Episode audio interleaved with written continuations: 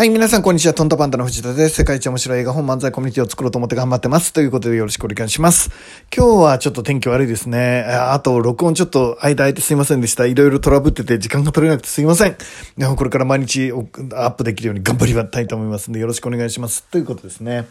で、えっと、もう、いろいろの近況報告としては、えー、いくつか皆さんにも、えー、壁の話をしたんですけど、本 がですね、なかなかまともに販売できなくてちょっと困ってるっていうことなんですが、一つは、えー、と、もうほんとくだらないんですけど、商標登録の件ですね。ライフデザインメソッドっていう商標登録がされていて、っていうお話をしたんですが、まあ、いろいろし、え、ライフ、あ、ちょっとわかんない人もいるよね。ライフデザインメソッドっていう本を僕が出したんですけど、えっと、うちの出版社から出したんですね。第1号は、えっと、僕が書いて、えー、本を出した。ました。第2号、第3号の準備を進めてるんですが、第1号が、まあ、とりあえず軌道に乗らないと次に行けないかなということで、今ちょっとハマっているっていう状態ですね。で、いろいろうまくいってない理由の一つがですね、そのライフデザインメソッドっていう、あの、本を出したんですが、それがすでに商標登録をされていて、まあ、なんか自己啓発セミナー的なことをやられてる方がいらっしゃって、まあ、その方10年ぐらいかけてですね、まあ、大切にその言葉を作ってきたということなので、で、えっ、ー、と、いろいろ、あの、法律家ね、あの、弁理士さんとか弁護士さんとかいろいろお話したんですが、本の題名で何か訴えられるってことはないですと。えっ、ー、と、そこに権利はないんですっていうお話を、まあ、してもらったんですね。だから本の題名は別に何をつけても特に、あの、まあ、以前の判例から言っても何か、あの、問題が起きてダメになった例っていうのはないっていうことなので、法的には、あの、何も落ち度がないというか問題はないみたいなんですが、ただ、あの、ご本人さんのですね、えっ、ー、と、ライフデザインメソッドっていう、なんか一般用語に聞こえるんですけどね、まあ、それが商標登録されてるんですが、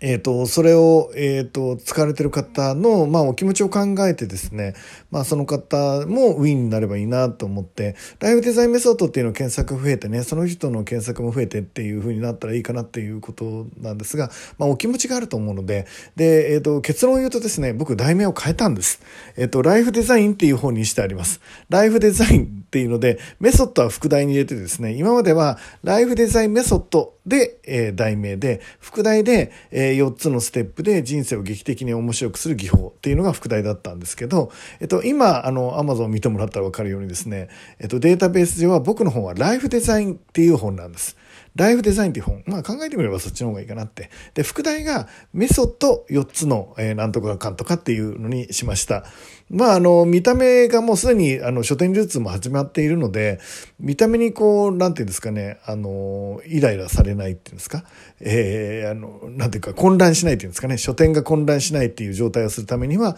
まあこれがいいかなって。今までの本と見てくれはあまり変わらないんですけど、基本的には僕の本はライフデザインっていう本にあのさせてもらいました。で、えっ、ー、と、なるべくメソッドのは副題になるようにして、その関連がないような、まあ中見るとね、ライフデザインメソッドっていうのも、あの、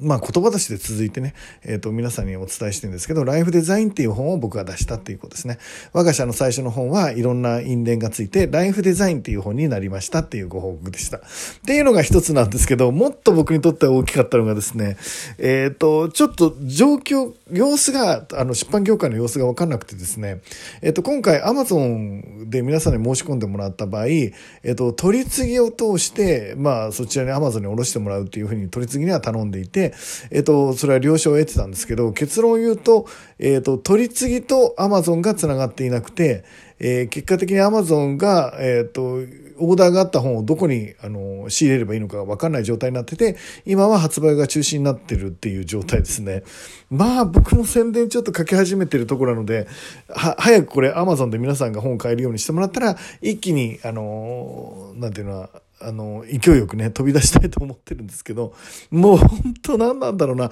まず、えっ、ー、と、取り次ぎの人が、まあ、だから僕が無知なせいでしょうね。僕の落とし穴に入ってるだけなんだと思いますけど、わからないですよね、僕がね。どういうふうに連携を取って、えっ、と、アマゾンからその取り次ぎの方にオーダーが来るのかっていう、その仕組みがわからないので、まあ、それを聞いてるんですけど、向こうもそんなの常識だろうっていうことであんまり教えてくれないんですね。それで僕がわかんなくて、えっ、ー、と、とりあえず苦労しているっていうのが今の状態です。そう、ほんとなんか落ちなくていい穴に落ちてる感じしますね。ね、でも、なんだろう、あの、全然わかなくて僕もばっかなんですかね。ちょっと全然うまくいかないんですけど、まあ、あの、つまり流通も確保されてないので宣伝もできないっていう状態が今も続いているってことですね。で、1ヶ月もやってたら本当僕バカだなと思うんですが、えっと、僕自身は急ぎたくても、やっぱり、えっと、向こうにしてみればね、えっと、例えば取り次ぎとか、アマゾンにしてみれば何千もある出版社の一つだし、取り次ぎにしてみれば、えっと、何十個も契約している出版社の一つでしかないので、まあ僕の最優先に大急ぎで仕事をするっていうのは難しいんでしょう。まあ想像できますけどね。で、なので対応がどうしても、あの、僕の、え僕は僕のことしかやってないので、当然大急ぎでやってもらいたいんですけど、まあ、向こうとしては、あの、あの、何十個もあるうちの一個なので、なかなか瞬時な対応っていうのはできないっていうのが事実なんでしょうね。でそうすると僕的には少しあの焦っちゃうっていうかまあでも僕が悪いんだなとか思いながら、えーと、頭悪くてすいませんっていう感じで今やってるんですけどねこれをどうやって超えて、まあ、とりあえずあのちゃんと全部整ったらですね一気に宣伝かけたくてその準備はもうできてるんですけどね早く始めたいなって思っています。っていうのが今の現状ですね。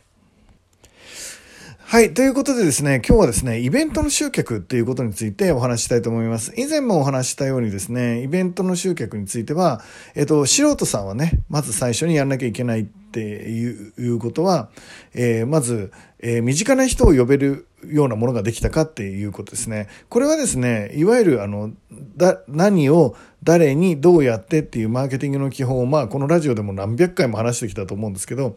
何を誰にって考えるときに一般の人たちがですね、素人さんがイベントを設計したような場合はですね、なんか複数の人がたくさん来てくれんじゃないかっていうふうな感じのものを、えー、準備しちゃうんですね。そうじゃなくて、えっ、ー、と、具体的な人、ペルソナですね。まあ、ペルソナが、を、あの、僕ら設定する、具体、ペルソナっていうのは具体的な、えっ、と、人物像ですね。皆さんのサービスを喜んで買ってくれて、皆さんのサービスで死のうと幸せになってくれる人の具体的人物像です。えっ、と、杉並区に住んでいる山本エリカさん、えー、32歳、えー、化粧品会社に勤めて年収は450万円、好きなバンドは、えー、なんとかかんとかで、えっ、と、彼氏はいなくて、えっ、と、1年半前に別れて、みたいな、なんかそういうのを全部設計するっていうのはペルソナで、その人向けにサービスビスを設計するとより具体的になりますよっていうお話をここで何回もしてきました。それはまるで、あの、サプライズパーティーとかね、誕生日パーティーとか誕生日プレゼントを、えー、相手もわかんないのにせあの考えるの難しいでしょっていうお話を例に出して皆さんにお伝えしてきたということなんですが、で、その時にね、